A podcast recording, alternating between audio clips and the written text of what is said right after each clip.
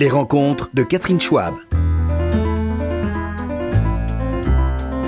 Bonjour Jacques Weber. Bonjour. Et ravi de vous recevoir. Euh, vous êtes un grand acteur euh, qui nous fait l'honneur euh, de venir à la station. Et euh, je découvre que vous êtes aussi un brillant écrivain, puisque vous publiez euh, vraiment quelque chose de difficile à décrire. Ça n'est pas un roman, c'est un récit qui s'intitule Paris-Beyrouth au Cherche Midi avec vos souvenirs d'il y a 34 ans à Beyrouth, alors que vous tourniez un film dans des conditions dantesques, en pleine guerre, avec des bombardements, des coupures d'électricité, d'eau, enfin, vous avez tout eu, je crois, à cette époque-là. Vous aviez euh, la trentaine, hein, environ 35 ans à peu près, vous étiez avec votre femme, vous aviez laissé le petit euh, Paris. à Paris, euh, heureusement, finalement. Il, vous, il vous a beaucoup manqué, mais vous aviez beaucoup de péripéties euh, pour vous distraire. Donc, on va parler un petit peu de ce livre, parce que Beyrouth est au cœur de l'actualité maintenant. Hélas, oui. Et euh, vous sentiez venir euh, la nécessité de reparler de ça? Est-ce que vos amis de Beyrouth euh, vous Non, ont euh, poussé? Pourquoi écrire Tout à fait curieux.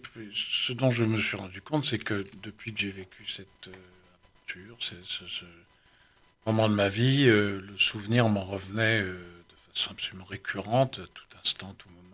Plus récemment, souvenir, euh, dernièrement Non, non, non, non, tout le temps, tout le Tout temps. le temps. Un souvenir partagé avec ma femme. Faut, faut quand même euh, ne pas oublier que euh, Amal, qu'on appelle d'un autre nom, d'ailleurs, Asma. Asma, euh, est devenue la marraine de ma fille. C'est une très très grande amie.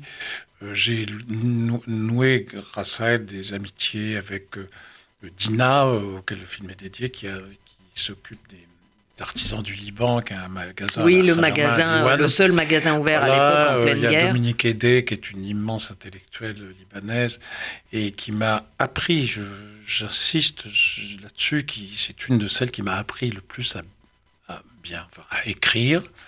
Euh, on a passé des vacances Ah. chez elle et elle, un jour je lui ai dit ben, j'aimerais que tu lises mon bouquin. C'était un autre livre, L'entrée des mots. Mhm. Et elle me dit, mais écoute, euh, je, je suis très contente de te dire ce que j'en pense. Puis si tu veux, on peut se reposer des questions ensemble. Et vraiment, là, je me suis rendu compte de ce que pouvait être le travail de l'écriture. C'est vraiment une dame que, pour laquelle j'ai une très grande admiration. Et qui d'ailleurs a rendu compte de ce qui se passe à l'heure actuelle à Beyrouth par des articles magnifiques. Quel est euh, son dans nom? Le monde, Dominique Hédé. Dominique Euh, Hédé. dans, dans le monde, dans Libération, etc. Alors tout ça a créé des liens, mais si vous voulez, j'avais un peu peur de parce que finalement, ce bouquin est avant tout intime. C'est-à-dire, c'est une petite histoire qui prend presque le pas sur la grande histoire. Et la grande histoire innerve la petite histoire, l'histoire intime.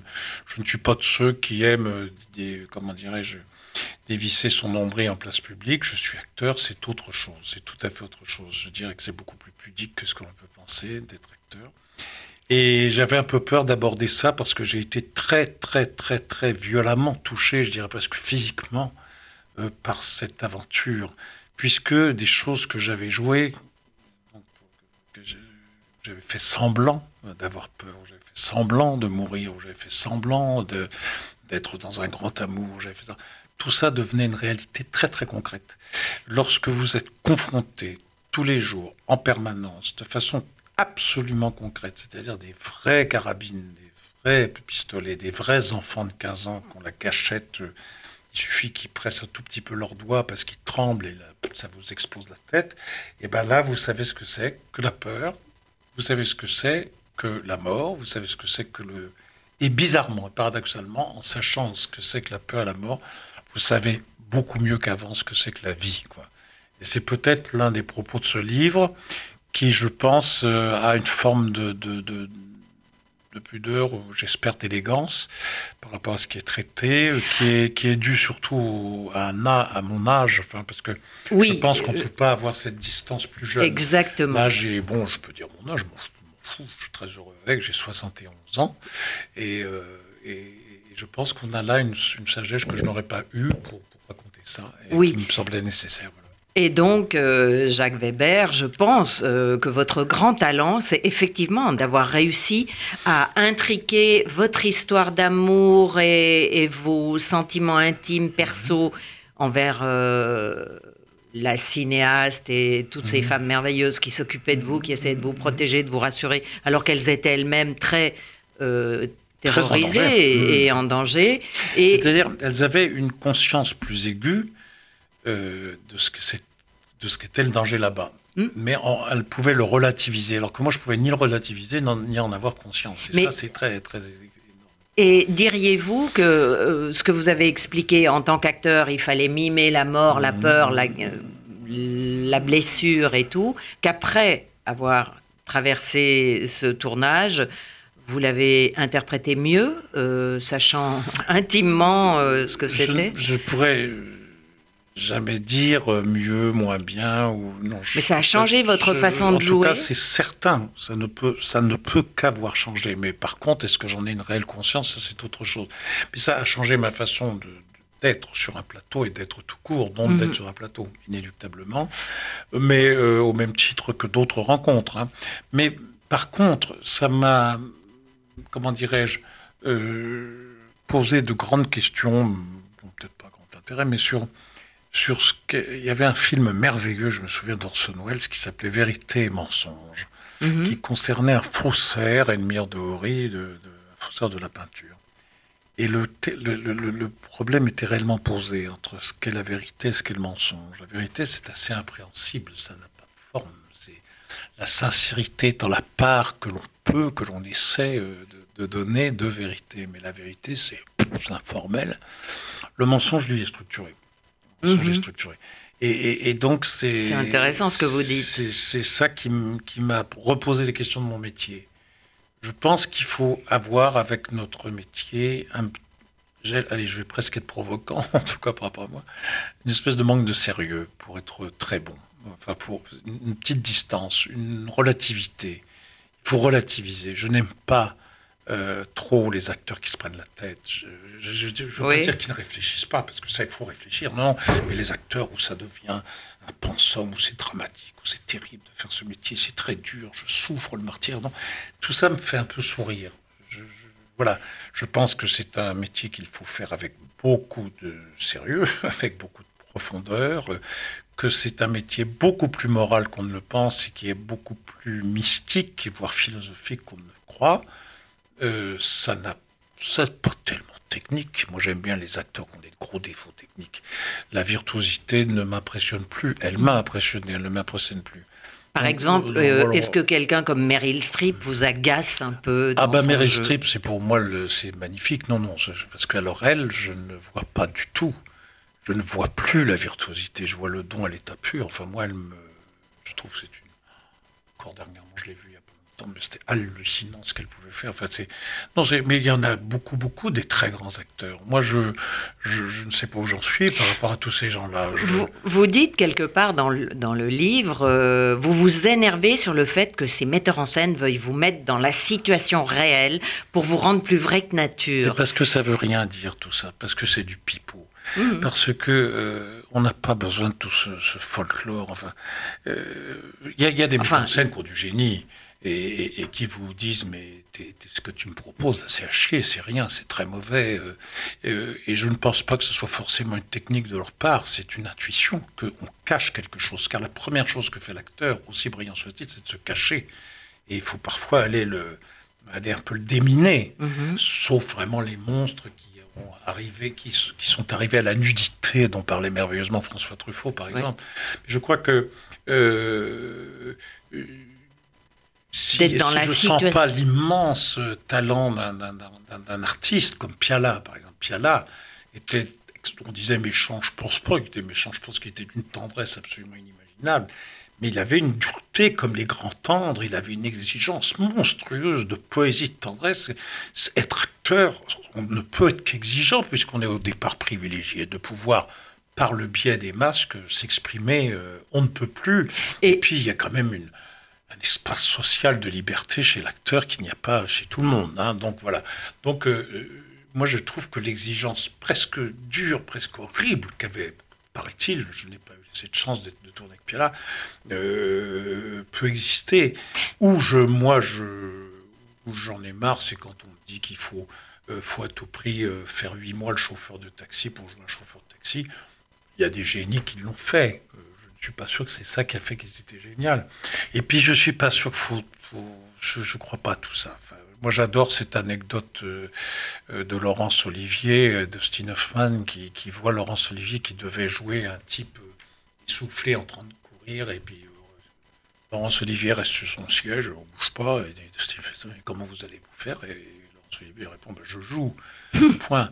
Alors, il faut, faut, faut, faut faire attention à tout ça, même à ce que je suis en train de dire. Il y a, il y a- il y a- il y a un truc à trouver, il y a une- mais je pense que ce truc à trouver dont je parle est de l'ordre de la direction d'acteur, et de l'ordre de la direction Oui. d'acteur, c'est de l'ordre de la poésie, la relation poétique, la relation sensuelle entre un acteur et un. Et vous-même, euh, Jacques Weber, vous avez dirigé, je crois, quelques acteurs. Non, ah bah j'ai, j'ai- je dirigé sais pas si je les ai Adjani, bien même? dirigés, mais Oui. j'en ai dirigé beaucoup, beaucoup, beaucoup. Oui. Isabelle, je, je- je n'ose pas prononcer le mot diriger, mais en tout cas, j'ai travaillé avec elle, je l'ai mise en scène dans Figaro. euh, C'était une expérience euh, prodigieuse pour, moi- pour moi.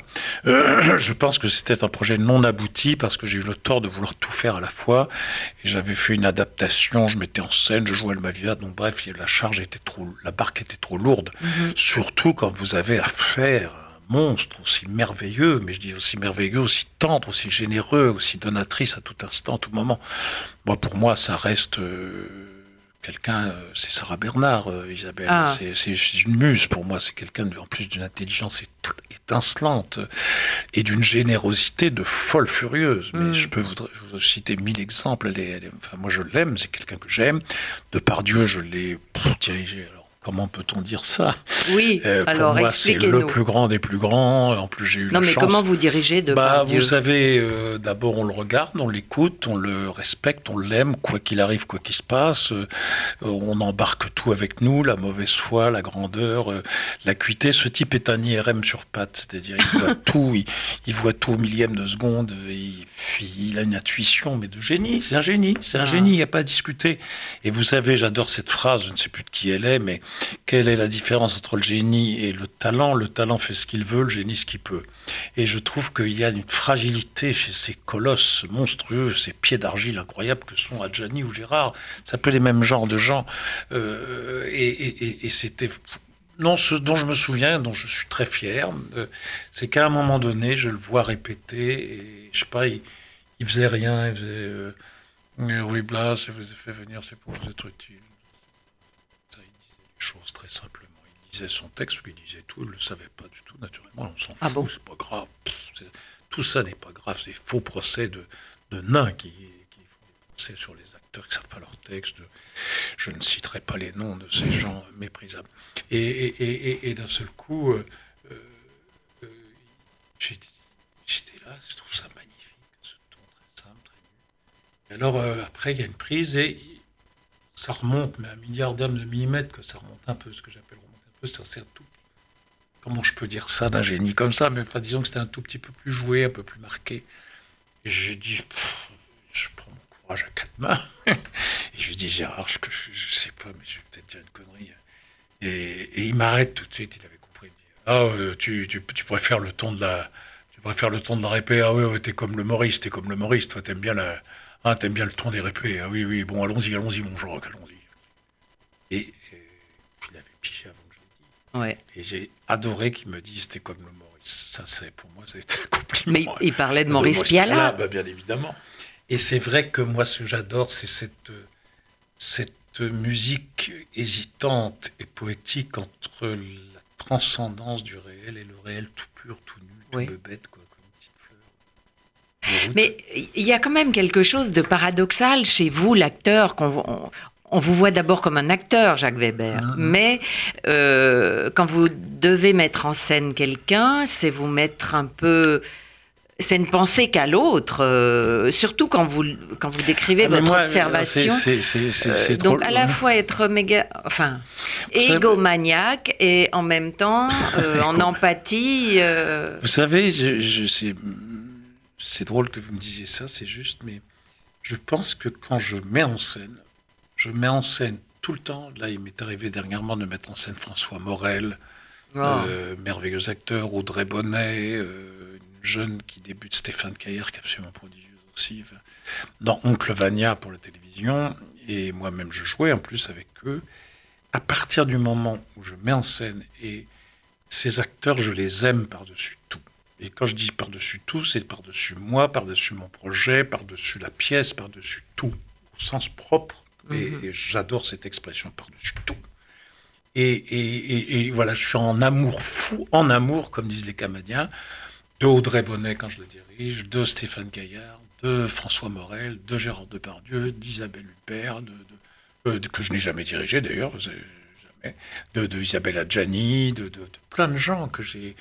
Je sais pas, C'est- de, de, de Marina Rand, que j'ai eu le Oui. bonheur inouï de diriger, Xavier Gallet, enfin, beaucoup de gens comme ça, Emmanuel Béard. dans- et, et- et- et pour moi, c'est voilà, je suis en amour devant eux et je fais, j'essaie très humblement de dire ça, c'était mieux, tu étais mieux, tu étais mieux. Oui, donc vous voulez tu qu'il étais soit mieux au- qu'avant, quoi. Oui. Tu étais mieux. Là, ce que tu me proposes est moins bien, voilà, c'est tout. Mais jamais je me permettrai de dire c'est comme ça. Il n'y a pas de vérité. Enfin, il n'y a pas de, il n'y a pas euh, le rôle, c'est ça et pas autre chose. En tout cas, moi, je, m'y refuse. J'arrive bras ouverts en disant j'ai un peu lu et relu et re-relu peut-être la pièce, mais c'est mon avis, c'est mon humble perception intime, euh, iconoclaste, euh, inculte, innocente, et voilà. Et puis je, à vous, et vous êtes des créateurs à part entière. Là, il, m'aide à. Et ça, c'est, et ça, je- c'est une, c'est un bonheur de, c'est ce qui fait que je mets en scène. Sinon, je ne mettrais jamais en scène. Oui, vous Parce avez. que quand on met en scène, c'est on est en amour avec l'acteur qu'on aime. On, on lui Mhm. dit je t'aime comme ça pendant un mois ou deux et c'est c'est vachement sympa, quoi. C'est très agréable. Et vous lui permettez. Femme ou homme, hein, euh, Oui. ma, ma femme me, me plaisantait parfois parce qu'elle me disait euh, enfin t'es es très très gentil avec les belles jeunes filles. Ben, c'est vrai, bien évidemment. C'est on est un peu plus on a l'œil un peu plus qui frise et puis un peu plus ému peut-être, mais c'est pas grave. C'est une ambiguïté que j'assume totalement et qui n'ira jamais plus loin que le simple petit petit brigand dans l'œil. Mais sinon, je suis pareil, je crois, avec tout. Et vous avez cette, euh, cette euh, empathie, cette intuition. euh, Est-ce que vous percevez euh, un acteur intimidé par vous ou euh, un- un- une parce que vous incarnez un- une sorte de monument Bah, malgré. alors, très- alors là aussi, je vais peut-être vous surprendre. Peut-être des gens vont dire quel faux modeste et tout, mais c'est la réalité. Je jamais je n'ai la conscience, qui plus est devant des gens comme ceux que nous avons cités. Jamais j'ai la conscience d'être un monument, comme vous dites.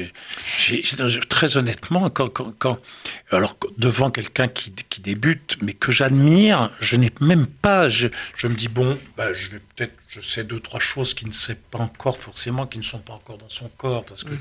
j'ai le vécu de la planche, donc je peux peut-être lui dire deux, trois petits trucs. Mais lui, sa jeunesse va me rappeler deux, trois petits trucs que j'ai oubliés. Vous comprenez ce que je veux dire? C'est un vrai échange, c'est un partage. Si, si jamais vous oubliez ça, je crois que le, le côté tyrannique du génie créateur, moi, ça me fait chier, sauf chez des monstres où là, je, peux, je ne peux que dire, ah bah oui, chapeau. Mais je peux vous dire une chose, c'est que c'est c'est assez rare que le le- l'homme de l'homme de génie soit un tyran dégueulasse, euh, méchant et définitivement salopard. Bon, Bon. peut-être, mais je pense que on se trompe souvent. On je voudrais bien savoir, je voudrais bien connaître le vrai Heineke qui a derrière ces provocations multiples, Dieu sait s'il y en a. Mais quand on voit ces films, cet homme ne peut pas être mauvais. C'est comme Phil qui disait, un homme qui n'aime pas les enfants n'est pas foncièrement mauvais. Ça m'avait fait hurler de rire. ah ben, parlons d'enfants. Oui. Justement, euh, vous avez trois enfants, dont l'un est comédien. Euh, L'un est comédien, l'autre cinéaste, et cinéaste vraiment au sens officiel, puisque là, là, il va faire son. Il a déjà fait des films, il a fait son premier grand film euh, en Italie, euh, c'est magnifique. Tommy Weber, Stanley Weber, comédien, qui commence à être un petit peu connu, et puis ma fille Kim, qui est photographe. Oui. Les chats ne font bien les chiens. Comme Non, euh, voilà. Et euh, Mais j'ai pas, j'ai pas du tout poussé la, à la roue. Je, je leur ai toujours dit, je me fous de vos cahiers de notes. Moi, j'étais très mauvais élève et renvoyé tous les lycées. Je dis, ouf, je m'en fous que ayez heureux ou deux en mathématiques ou en français. peu importe. Faites ce que vous aimez. Soyez des êtres de désir, désir plein, désir chaud, désir fou. Et là, tout ira bien. Et c'est ce qui se passe. Est-ce que vous avez eu l'impression que vous les intimidiez un peu? Parce que vous savez bien, la figure paternelle écrasante, euh, qui bah, est connue, célèbre. Non, je euh, ne qui- crois pas. J'ai toujours fait en sorte que. Enfin, je, Ils vous l'ont pas dit, ça? Non, non, Euh, non, Oui, me tailler un prénom Non, après toi, ça n'est pas euh, évident. Stanley euh, se bagarre et je me bagarre avec lui pour qu'on arrête de, l'embêter avec. Ah, mais vous êtes le fils de Jacques Weber. Il dit oui, mais enfin, je, je m'appelle Stanley Weber, je suis acteur. Et je lui dis mais t'as complètement, il a complètement raison. Enfin, faut- il n'y a pas de voilà. oui, euh, mais enfin, euh, il suffit pas de le décréter. hein. Peut-être que peut-être que ça ça joue chez eux, je sais pas. Oui, et alors, euh, on arrive presque au bout, Ah bon, mais, mais quand même, euh, parlant de votre nature profonde, j'ai vu que vous avez beaucoup évoqué vos amours, vos excès, vos... vous éprouviez le besoin de mettre à nu cet aspect, ou ce sont les journalistes qui ont essayé euh, de Non, j'ai pour vous savez vous euh, accoucher? Euh, en deux mots, je- je- je- je- j'ai horreur d'être accouché, ça a été bien fait par ma maman il y a, il y a déjà 70 ans. Euh, non, non, je, je pense simplement que j'ai une nature plutôt comme ça, qui dit les choses telles qu'elles sont simplement. Je veux dire, on va pas euh, truquer, machiner, qui suis-je pour faire... te- Je suis pas un homme politique, je suis pas un responsable politique, j'ai le droit de ne pas mentir. Oui, exactement. J'ai le droit de ne pas mentir. C'est recommandé. Voilà, euh, je- donc je, je- voilà, les choses me viennent, elles me viennent pas. Je me sens bien avec quelqu'un qui m'interroge, je libère les vannes. Euh, Je me sens bien avec quelqu'un d'intelligent qui m'interroge, je réponds intelligemment. Je suis avec quelqu'un un petit peu fragile, bah, je réponds sans doute de façon plus fragile. Voilà. Je pense que je dépends beaucoup de, de la personne qui m'interroge. Et alors, ce côté excessif en vous, est-ce que vous le voyez? Parce que vous avez parlé de problèmes avec l'alcool, entre autres, Mmh, oui, c'est et d'ailleurs, dans le livre, euh, vous l'évoquez euh, comme une espèce de, de, de shoot qui vous permet de supporter la réalité, mais aussi de vous supporter vous-même. Euh, est-ce que ça aide? Et quand on arrête, euh, on redevient un peu plat. Alors, je, supplie les gens euh, d'écouter ce que je vais dire, mais ce qui est certain, c'est que, nom de Dieu, qu'est-ce qu'on est con quand on boit? Alors, euh, les gens vont dire, mais comment tu peux dire ça? Il y a des grands buveurs qui étaient des génies. Je crois que c'est dans leur moment de lucidité qu'ils étaient, euh, qu'ils étaient exceptionnels. Enfin, je- je- Mhm. J'exagère exprès, bien et je, je suis parfaitement conscient de ce que je suis en train de dire. Il y a des alcoolos qui étaient des génies, d'accord. Mais Moi, en tout cas, je sais que lorsque j'ai décidé d'arrêter au, au moment même où j'étais à une bouteille par représentation de whisky pur, Oh là là, quelle Euh, nature oui. Et vous jouiez et après Je jouais, je jouais pendant. J'avalais du whisky, et il y en avait de planqué partout. Eh bien, je peux vous dire que je jouais mieux, moins bêtement, moins cabot, je me prenais moins pour un génie, je relativisais les choses, euh, et il y avait beaucoup moins d'excès euh, dans ma façon de percevoir les choses. Il y avait un retour à quelque chose de plus, plus simple, qui, moi en tout cas, me convient mieux, et me convient, mais je préfère ça maintenant désormais. Et euh, j'ai un peu quitté euh, une certaine littérature excessive qu'avant j'aimais particulièrement. Ah, ça vous va bien, je dois dire, parce Voilà. que vous avez vraiment une mine resplendissante. Ouais, la euh, montagne, les vaches. Ah bon, euh, vous faites fleurs, les- absolument les- pas voilà, votre les, âge. les- hein. les narcisses des poètes. Il y a Ouais, une c'est ça. Qui s'appelle, Narcisse des poètes, puis il y a les liopodes et tout. Les... Ah, j'adore ça. Polypode, polypode, pardon. Polypode. Polypode. Je, ra- je rappelle le nom de votre livre. Donc c'est Paris-Beyrouth avec euh, donc euh, au Cherche Midi Jacques Weber et ce que j'ai vu euh, que je découvre quasiment au moment où je vous parle. Vous êtes au théâtre de l'Atelier Oui. à partir du 22 septembre. Voilà, avec euh, le grand, grand maître de la mise en scène du XXe siècle, Peter Stein, c'était un des plus grands, celui qui a inspiré Chéreau, Planchon et compagnie, et euh, qui met en scène, euh, que je retrouve après quatre spectacles, ça va être le cinquième maintenant, Hmm. et je le retrouve pour euh, ces trois petites pièces en un acte, qui sont des vrais bijoux, de vrais chefs-d'œuvre. De Tchekhov. le chant le du cygne, les méfaits du tabac et la demande en mariage. voilà. Et donc c'est un, c'est un rendez-vous d'acteurs euh, conséquent, mais en plus dans le- un des plus beaux théâtres de Paris. euh, qui, voilà, qui j'espère va rester intact. Oui, et sera rempli euh, Ah là le là, plus possible. Croisons les doigts. Exactement, avec effectivement le Covid, ils se débrouillent pour faire un siège sur deux ou comment ils Écoutez, moi je dis, il faut être positif, il faut agir et il faut dire, le théâtre est toujours passé par-dessus toutes les difficultés d'une l'époque qu'il traversait. Donc on va se démerder. Et il n'y a rien de tel que Voilà. comme le théâtre vivant, Bah et voilà. surtout quand on a vous, Jacques Weber, Ah, sur scène. gentil. Bon, merci, Merci mille fois Merci et à bientôt.